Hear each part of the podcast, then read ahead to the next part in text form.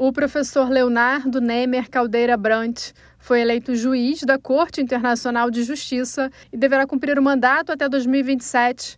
O magistrado substitui o também juiz Antônio Augusto Cansado Trindade, que faleceu em maio deste ano.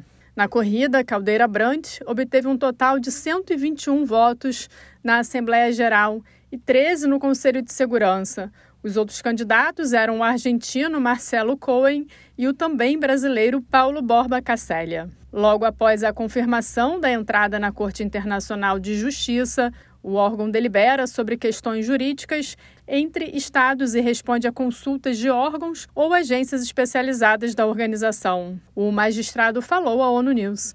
Essa é uma eleição que indica né, o segmento do grande legado deixado pelo professor Cansado Trindade, o qual eu, com a minha personalidade, com a minha consciência, evidentemente, procurarei seguir como jurista junto à Corte Internacional de Justiça.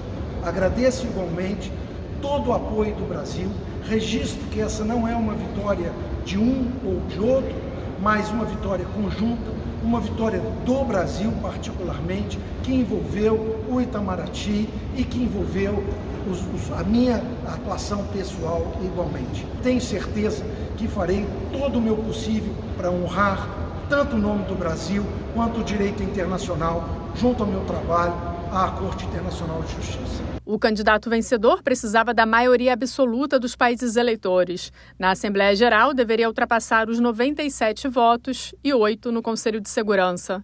Da ONU News em Nova York, Ana Paula Loureiro.